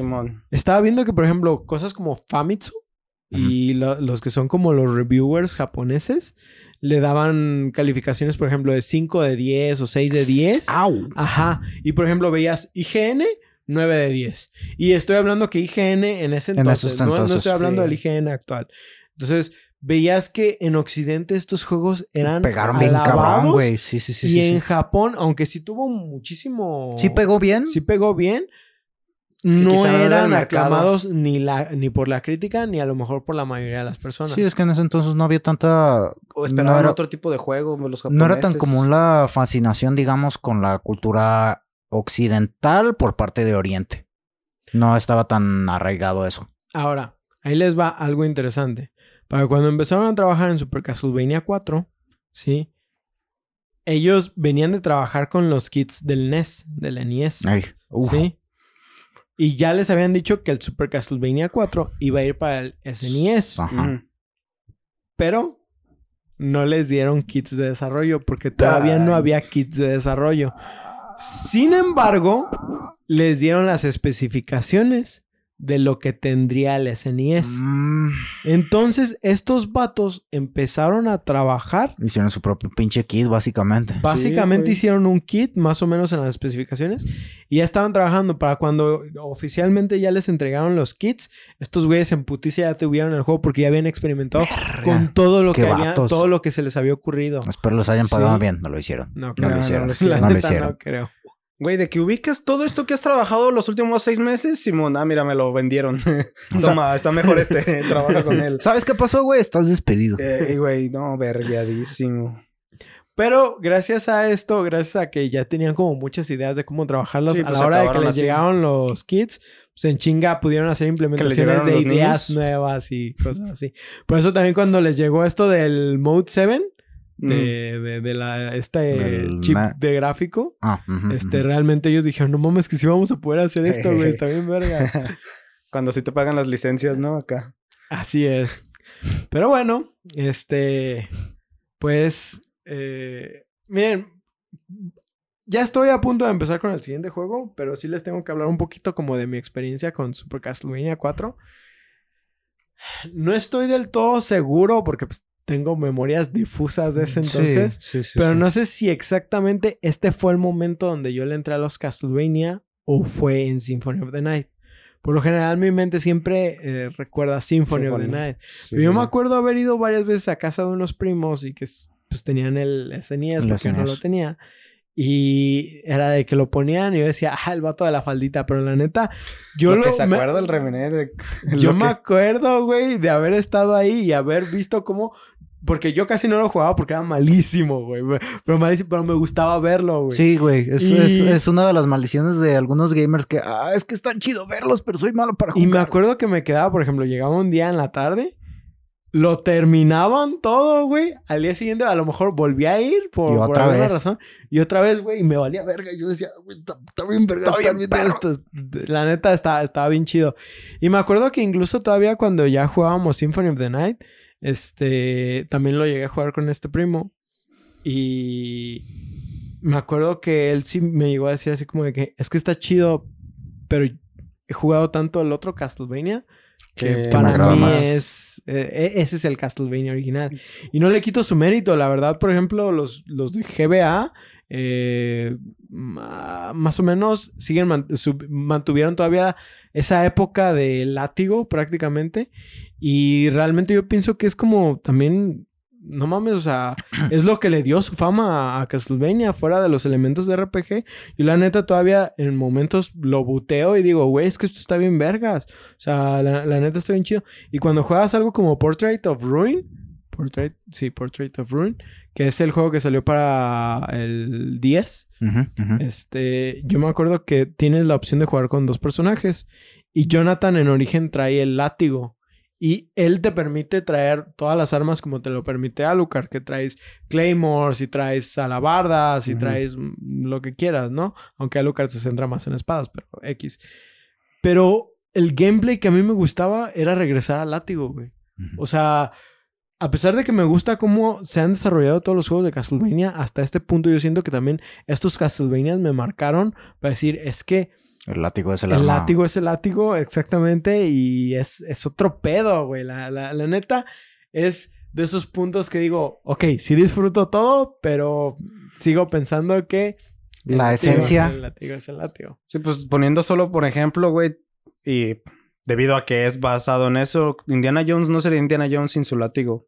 ¿Sabes? Al igual que estos güeyes no serían lo que son sin su látigo. Indiana Jones es el, el látigo y el sombrero. y, Simón, pues, el látigo ah, el un poco de revólver, pero Un poco de ro- Güey, esa la escena, escena de Indiana, del de indio. Indiana me mama, güey. Es Que no sé si ya lo había dicho en otro No episodio, puedo güey. creer que se que animaron a hacer eso en una Está película, bien, güey. verga. Y el güey. ¡pah! Y luego en Temple of Doom, como lo hacen otra vez, pero ahora no tiene la pistola y es de. ¡Oh, oh! Pero, bueno, ahora sí. Blue is the new groovy. ¿Sí? y eso salido de Evil Dead. Me sorprendió cuando dijiste Evil Dead al principio. Dos. Por último, no de esta saga, pero de este capítulo, quiero hablar de Rondo of Blood, también conocido como Drácula X, localizado como Castlevania o Rondo of Blood, nada más, o sea, de ahí viene la distinción. Lanzado en 1993 para el PC Engine, porque Konami decía, ah, güey, es que todavía no me caso con ninguna Ajá. consola y lánzalo para el... Sí, lánzalo para el PC Engine, me vale verga. Este, que el PC Engine es otra consola de cuarta generación de la época de los 16 bits. El motor. El motor. El motor. El, el motor políticamente correcto. Así es. Este es un juego interesante debido a que es considerado No eh, como el mejor de lo de Castlevania de la antigua era. O sea, antes de entrar en lo- todos los elementos que ahora asociamos en un Castlevania y que mantenía la esencia principal de las otras cuatro entregas. eh, mm, ¿Cómo explicarlo? Es el último del uso del látigo específico. Mm, mm. ¿Sí? ¿Te refieres a obligado o más bien que sirve, que te sirve mucho el látigo? Obligado. ¿Sí? Sí, o sea, es el último antes de entrar otra vez en elementos RPG. Antes de poder cambiar de armas y cambiar de equipamientos. Ya. Es el último estilo arcade, vamos a decir. ¿sí? Triste. Eh, dejando por mucho el arte de pixeles, que siguen siéndolo, pero ya no lo parece, y teniendo una estética más del estilo anime, este fue el juego que hizo que los nerds cazavampiros mojaran sus pantalones. Literal, todo el aspecto visual de este título, incluyendo su música, está que rompe madres. Y es porque Richter Belmont, el protagonista de esta entrega, es mencionado generalmente como el mejor cazador del linaje. Tan así que por eso fueron tanto él como Simón los que se cargan siempre la imagen del linaje, aunque se puede argumentar que Trevor también tiene su fama. Por eso en Smash están Salen. Richter y Simon. Simon. Sí. El problema de esta entrega es que realmente es una entrega que se quedó eh, prácticamente en Japón. Ya saben, esos títulos que uno Mm. se quedaba esperando que llegaran a este lado del charco. Uf, y que cuando ya parecía que nunca iba a llegar, son presentados en formato de remaster en la versión de PSP para el 2007. Mira, llegó, Ah, sí, Castlevania en forma de PSP. Estamos hablando de que Rondo Blood sale en el 93 Ujú. y hasta el Tan 2007 solo 14 años después. En, en PSP es cuando podemos acá de este lado del charco Disfrutarlo. poder De manera legal. Sí, de manera legal. Sí. Y traducido. Ah, Porque hay sí, que, sobre hay- todo. Hay, que, hay que agregar. Sí, en esos eso. tiempos pues no venían Sí. todos los juegos en todos los idiomas. O sea, no venía el juego en todos los idiomas. Comprabas la versión. Ah, no manches, qué asco. Este juego. ¿Ibas a decir algo, Stan? No, es que me estaba recordando en que yo había jugado Castlevania, el Symphony of the Night, pero según yo lo había jugado en una consola portátil que no era el PSP, pero el según yo no salió para ninguno, ¿o sí? Salió en PSP. Obviamente lo podías jugar en Vita. Ajá. Pero no salió de que para GBA ni nada así, ¿o sí? No, Symphony no. Entonces, ¿dónde lo jugué? Debe haber sido en el 360, Lo pudiste haber jugado en el Play 1. en el Play 1. Sí, es que fue antes del 360 definitivamente, pero según yo era en portátil. Recuerdos todos combinados, güey. Así funciona nuestra Es- mente millennial, güey. Ya sé. No Eh, funciona. El, el juego remasterizado en el, 2010 en el 2007 para PSP eh, llevaba el nombre de Castlevania de Dracula X Chronicles, donde además de su versión remaster incluía su versión original y el título de Symphony, Symphony of the Night, el cual es secuela directa de Round of Blood. Así que les digo que el juego tiene mucha influencia de anime. Realmente los personajes parecen salidos de un manga, incluso los enemigos. Y la historia cuenta con, la, con que la prometida de Richter, Annette, Mm. es capturada y llevada al castillo de Drácula, que es aquí donde empezará nuestra aventura. Clásico Mario Play. Prácticamente. Este juego cuenta con la característica de tomar rutas alternas en cada nivel, ayudando así la rejugabilidad del título, e impulsando la búsqueda de secretos, entre los cuales podremos incluso conseguir un personaje extra para jugar, el cual viene en forma de una niña de nombre María Renard. Que si jugaste Symphony of the Night nada más, María es la tipa verde que lanza palomas. Ah. Así se llamaba. Sí, de, de hecho eso hace en este. ¿También? Lanza palomas, lanza dragones Y ¿Eso escaló rápido? No me acuerdo qué otra cosa. Tiene creo que tres o cuatro cosas. Si te la enfrentas en Symphony of the Night, eh, Saca más desvergue. ¿O no, es más desmadre o qué? es un jefe muy interesante. No, yo no Hay que hacer peleado. varias cosas para poder enfrentarla, Mm. pero es, es, es un personaje muy interesante. Esos jefes Sí. secretos siempre me han encantado, güey. Cuando le meten ese detallito de, ah, ¿te quieres partir en tu madre con ese güey? pues haz esto, ¿no? Tienes que cumplir ciertos objetivos, como en Hades, que podías pelear contra el de la tienda. Todavía No, contra Caronte. Güey, queda está muy chido. Sí, sí, Yo Sí. todavía no lo... Yo quiero volver a jugarlo porque pues lo dejé abandonado después de Pare- pasarlo dos veces. Para esto, esto de lo de las rutas está chido, ¿sí? Porque a pesar de que ya había sido in- incluido en, al- no me acuerdo en cuál de las otras entregas, no me acuerdo si en Castlevania 1 o en Castlevania 3. Creo que era el 3. Ajá. Este, en este haz de cuenta que puede cambiar el jefe al Oh. final del escenario. Y es más como estás en un punto del mapa y se hace como una bifurcación de caminos y dependiendo hacia dónde te vas, es como donde el jefe que vas a enfrentar, pero puede, haz, haz de cuenta, terminas ese escenario, matas a ese jefe y entonces vas a llegar como al escenario B. O sea, no vas a seguir como la misma secuencia que hubiera seguido y puedes tener otro jefe aparte. Sí, o sea, eh, empieza a ser como varias bifurcaciones. O sea, no es todos los caminos lleva- llevan a Roma. Al final sí, Sí. llegas a Ah, bueno, Castillo de claro, Drácula. claro, al jefe. Pero, o sea, incluso puedes, por ejemplo, vamos a decir, hay A y B. Entonces vas por A y luego tomas B. Y luego puedes volver a tomar A. Pero puedes tomar B y dependiendo de ciertas cosas que hayas hecho, el jefe de B no va a ser el jefe normal de B. Sí, entonces te va dando varias opciones de... de Va variando el gameplay. Sí. Bueno, el- la secuencia de juego. Nice. Además, creo que es el primero que incluye un boss rush mode. No estoy al No, 100 ni de idea. eso. Pero sí es el primero también que incluye la habilidad especial de eh, las armas secundarias. Oh. Esto es, por ejemplo, eh, muchos, cuchillos. eh, los cuchillos. Las eh, hachitas. por ejemplo, la poción. La poción, yo siempre les dije pociones, pues, pero es agua bendita. Esa agua bendita. Este, Que hacía una flama azul, ¿no?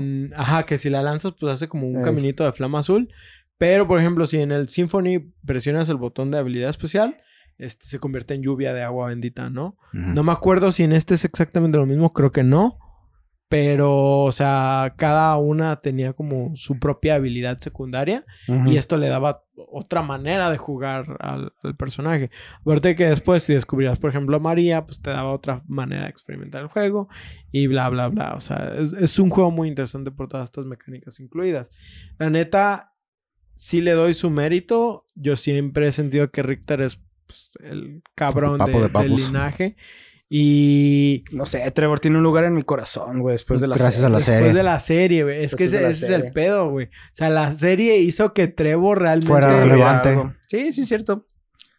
Pero pues, te digo, desde el principio sí dices, "Ah, este güey es una verga. Sí. Ahora quiero ver qué van a hacer con Richter, güey. Mm. Precisamente eso. Sí, es, sí, es- sí. Es, la- es lo que traigo así como que verga, güey, ya quiero verlo. Pero no han anunciado nada de alguna continuación o no, algo han así. dicho oficialmente no. Te digo que esto fue prácticamente, o sea, lo que yo les ¿Un dije rumor? de, de Richter fue, no fue un rumor, fue como un comentario que dijeron de que ahora que habían terminado, que ya les habían dado como luz verde para la acuerdo. secuela y que querían explorar la historia de Richter siendo hijo de Trevor. Pero es así, esa es la información O que sea, había. Richter, hijo de Trevor y Saifa, verga. Imagínate todo eso, ese potencial, güey. Y Sí. aparte el cabrón va a estar bien hermoso, güey. sí, güey. Que si te voy a, o sea, por ejemplo, tendría sentido eh, estas habilidades extra Ujú. ahora viniendo con la magia Con de Saifa, ¿sí? Que dices, Los malditos oradores. sí. Pero bueno, pues es- hasta, hasta que no sepamos qué pedo, pues es, Nada más estamos fantaseando. es otro show. Pero sí, Yo o sea, prácticamente la historia es un poco simplona, pero siendo que estos Castlevanias en origen no, no tenían mucho Desarrollo. eh, mucho desarrollo de la historia, fue hasta Symphony of the Night. Creo que Symphony of the Night es lo que es um, La serie. ah, este, no, no, no, el ah, Ocarina of Time de Castlevania. Ya, el, el pico. El, ¿cómo- No el no, pico, sino es como el momento donde Spotlight. Ajá, el spotlight. Y que de ahí vienen no diferentes líneas del tiempo, pero hay como bifurcaciones en los caminos. ¿Sí? Este, eh, eh, una cosa que no mencioné es, por ejemplo, para Simon Quest, para Castlevania 2, había tres finales. ¿Sí? Estos tres finales, prácticamente se los voy a decir. eh, solo dependían del tiempo que te tomara hacer las cosas. ¿Sí? Así que yo pienso que sí está castroso como querer sacar todos los finales. Sí, sí está. Pero bueno, está el final bueno, que es prácticamente que derrotaste a Drácula, ¿sí? En la pelea final. Y te vas y se ve que de todo modo Drácula resucita. Ese Mm. es el final bueno. El final malo... Pero te fuiste. El final malo es que pereces. Este... Pereces con Drácula al mismo tiempo en- mientras estás en combate. Ah, güey. O Daisy sea, lo- Hero. los, do- los dos perecen porque creo que la maldición los aflige a los dos. Mm. ¿Sí? Y en el tercero. mm, mm, ¿Cuál era el tercer final? Te hace su perra. No. Creo que hay uno que es nada más medio. Que. El neutral. Que Drácula te vence, pero de todos modos pierde por la maldición. O sea, al final de cuentas los dos pierden. Sí, es. Pero, ahí Pero no es algo interesante considerando que es un juego del 87. Sí, Sí, con no, ¿qué juego una especie de mundo abierto, ¿sí? Con ciclo de día y noche, Sí. elementos RPG y con tres finales. No mames, eso es algo muy actual. Por, por eso, por eso yo digo que dentro de que no, e- no era el mismo Castlevania al que nos eh, explicaron en todas las otras partes de la trilogía o de, de- del Castlevania original, vamos a decir, de todos modos tiene mucho mérito este juego que... Sí estaba adelantado a su época, Sí. güey. Pero pues bueno, o sea, prácticamente aquí no sé si ustedes quieran agregar algo o sus propias experiencias. Digo, yo sé que ustedes son más de la época de Symphony. Sí. No sé qué tanto, si hayan alguna vez experimentado este eh, estos Castlevanias. o- Sí, no, yo de estos, pues nada más lo que he visto de los videos de análisis de la tecnología de esos juegos. Este, un pinche video de música de The Power of Religion, no me acuerdo de dónde, de Game. Traders, creo que lo había visto alguna vez y fue de, ah, ay, cabrón, esto es Castlevania y ya pues fui ubicando el juego. Nunca los jugué, pero o sea, sí la estética y todo eso que mencionas del arte es un mundo entero de arte de estos juegos que la Sí, neta está bien pasado de lanza y también la parte de musical, o sea, simplemente pues, la- el opening, bueno, el opening, el, El el, opening. intro de la primera temporada de, de Bufo de Insomnia, o sea, Sí. Bloody Tears, De, hecho, para, para los que no lo sabían, es Bloody Tears. Es remixeado por el buen Blind Cobra. Este, ahí un saludo, cabrón. Eh, pero sí, o sea, realmente le dije, güey, Bloody Tears. Y Y creo que le lo di, que quieras. le di otra rola de Hollow Knight. Y creo Ajá. que le di otra de, De Castlevania Divinity. también, ¿no? ¿no? de Ah, de Divinity. Divinity.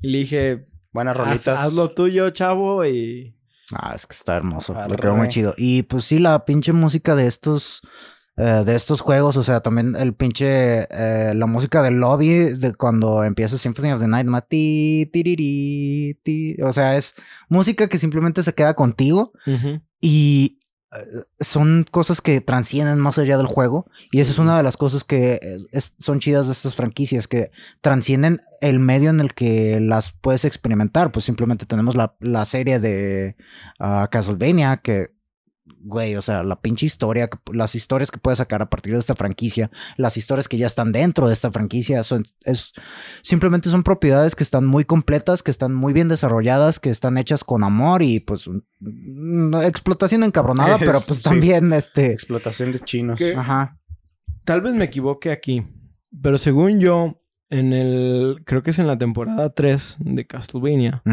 cuando entran Trevor y Saifa a pelear al castillo y está Alucard ya peleando. Ah, es según yo, ¿es en la 2? Ah, ah, No, cuando o sea, al ya, ya llegas al final, Sí, Sí, es cuando la entran tres. al castillo, que están Cuando- los dos según- ejércitos. es según que son yo- dos veces que entran al ejército, según al yo, castillo. en ese momento suena Bloody Tears, si no me equivoco. Ah, es en el, en el final de la segunda temporada. De la segunda, ¿verdad? Va. Mm, Este, no y, y, por ejemplo, yo, yo sí se los voy a decir, porque tal vez si lo buscan en Spotify, está el Castlevania Sound Team, que tiene como todas las canciones de los Castlevania. Pero hay algo que me frustró. están como las versiones remaster que ellos han hecho. Por ejemplo, para lo que fue Castlevania de Dracula X Chronicles, que son las versiones más metal, Ujú. sí, de... puedes de- de- escuchar de los que 8 son- bits. Yo sí les digo, escuchen las versiones de 8 bits. Es- la neta, están muy vergas. Por ejemplo, Oscar Franco, que ya lo he mencionado varias veces aquí en, en- en el show, que tiene este, esta onda de, de coleccionista. Él tiene un canal que se llama Before Vintage. Ujú. Y en él, en ocasiones, pone, ah, toma discos de vinilo de los videojuegos y los pone a reproducir y es como un live. Sí, pero se quedan ahí, o sea, pa- para Ujú. quien los quiera escuchar, la neta están muy chidos. Y en una ocasión, no me acuerdo de si me fue de Castlevania 3 o no me acuerdo de cuál Castlevania fue, pero neta, me quedé escuchándolo, güey. Y cuando estaba haciendo este Guión. este, este guion, pues obviamente yo también busco información de varios videos y, y cosas así. Güey, no mames, la música me pegó a otro nivel de que yo decía, es que deja tú de, de que son sonidos polifónicos, o sea, la manera en la que están generados, el sentimiento, el- lo, lo que decía este vato de Hitoshi, de, de- de que está pensado como si fuera un, un film, una película. La neta es que sí se lo pensaron bien cabrón. Y me daba, o sea, me enchinaba Sí, la piel, güey, sí, estar escuchando las rolas. En Spotify no existe esto, ¿sí? Por eso les digo, métanse a YouTube. busquen esto. Si quieren buscarlo por Before Vintage, ahí neta, canal completamente recomendado. Independientemente de que es mi amigo, es la neta de, de los lugares donde he encontrado esta clase de joyas que todavía puedes eh, escuchar en su formato original. O sea, y no nada más de Castlevania. Tiene un putero de, de vinilos, así que reproduce. Y dices, güey, es que está bien vergas. Y, y tú lo ves en muchos de estos juegos, por ejemplo, eh, Chrono Trigger también tiene una banda sonora Ah, que también sí. dices, está bien vergas. Si tú escuchas la banda original sin ningún remaster, o sea, lo que es estos sonidos polifónicos y la neta dices, güey, están bien vergas los Final Fantasy, etcétera, etcétera. Entonces, denle una oportunidad a escuchar la música de Castlevania. A lo mejor dicen, es que los juegos de esa generación ya no son para mí. Yo de todos modos digo que Round of Blood sí... es- Güey, sonó viejito. es- Yo de todos modos digo que... Así, güey. Yo de todos modos digo que Round of Blood parte madres. Actualmente Super Castlevania 4 rompe madres. Y todavía digo que Castlevania 3 rompe madres. Tal vez el 2 y el 1 ya sí se Ya sienten se sienten sus añitos, pero, pero... pero, la neta es que entrar al castillo y escuchar esa música, güey. Sí. Oye, Remené, entonces el, el Symphony of the Night viene siendo que el 5, 6? Cronológico, o sea, ¿de Blood salieron? Es 5. Que de hecho, Rondo of Blood marca el aniversario número 10 Ajá. de, de Castlevania. Simón. Sí, que por eso es Dracula X. Este. Y Symphony Oh. sale. Creo que dos años después de Rondo of Blood, Entonces si no sí me equivoco. El 6. Symphony es el. Es que Qué es tripeado. el 6. O sea, de, es la sexta entrega. yo digo de entregas. El pedo es que hubo otros de Game Boy. Y no me quiero meter en eso. Va. Pero sí como la sí saga esos, principal es el sexto, El sexto. vamos a decir. Ok, ok. Sí. Y se me hace curioso porque pues yo pienso de que arre cuando jugábamos los primeros Castlevanias, ese es el primero que yo pienso, güey, pero ahora ventarándome que viene siendo el sexto, pues no manches. Ya tenía Sí, su historia, y- pues ya y tenía te su digo, trabajo. o También sea. depende de cómo estés contando esto de que salió Castlevania y Vampire Killer Sí, y sí, todo esto salieron las bifurcaciones. Pero prácticamente, o sea, les digo, Castlevania y Vampire Killer es el uno. Luego sigue Simon's Quest, luego sigue Dracula's Curse, luego sigue Super Castlevania Super 4, cuatro. que de todos modos es Castlevania 1, Ujú. y luego sigue Round of Blood, y luego sigue Symphony. Symphony. Sí. Arre. Es un desvergue. Y no, y ni se metan en la línea del tiempo. No, porque- porque no. No, no, no. Pero, Porque terminan siendo sus propios abuelos. porque terminan haciendo un podcast. Pero bueno, no. So sad. Si, si no tienen nada más que comentar, chavos. Pues esperamos que disfrutaran esta historia llena de vampiros y refritos. Recuerden que pueden enviarnos sus comentarios o juegos que quisieran escuchar a debufodeinsomnio.gmail.com o por Twitter e Instagram a arroba debufoinsomnio. Si gustan, pueden encontrarnos a nosotros por otros medios. A mí me encuentran como SSJ Red Wolf en Twitch, a Ostara como arroba King, también en esta plataforma. Y a nuestro host en Twitter lo encuentran como arroba y en Instagram como arroba Karma Cósmico. También quiero recordarles que este podcast lo pueden escuchar en sus plataformas de Spotify, Google Podcast, Apple Podcast y Anchor. Ah, también en YouTube. Si gustan dejarnos un review por parte de alguno de estos servicios, con gusto lo leeremos aquí en el programa. Nosotros nos despedimos, no sin antes recordarles que no rompan los ladrillos de su casa en busca de pollito. Yo soy Oscar Yo, Paco. Y yo soy Ostara. y nos vemos en su siguiente sesión de insomnio. Pinche tu, salmonela encabronada, güey. sí. De que, ¿cómo, ¿cómo acabamos con el hambre del mundo? Mm. Hay que poner pollito atrás de los ladrillos. Hay que golpear ladrillos. Güey, yo no recuerdo haber visto. No, es que sí, sí, sí, es cierto. Se veían más grises, ¿no? Como con un border, esos ladrillos que sí se podían romper, güey. No, soy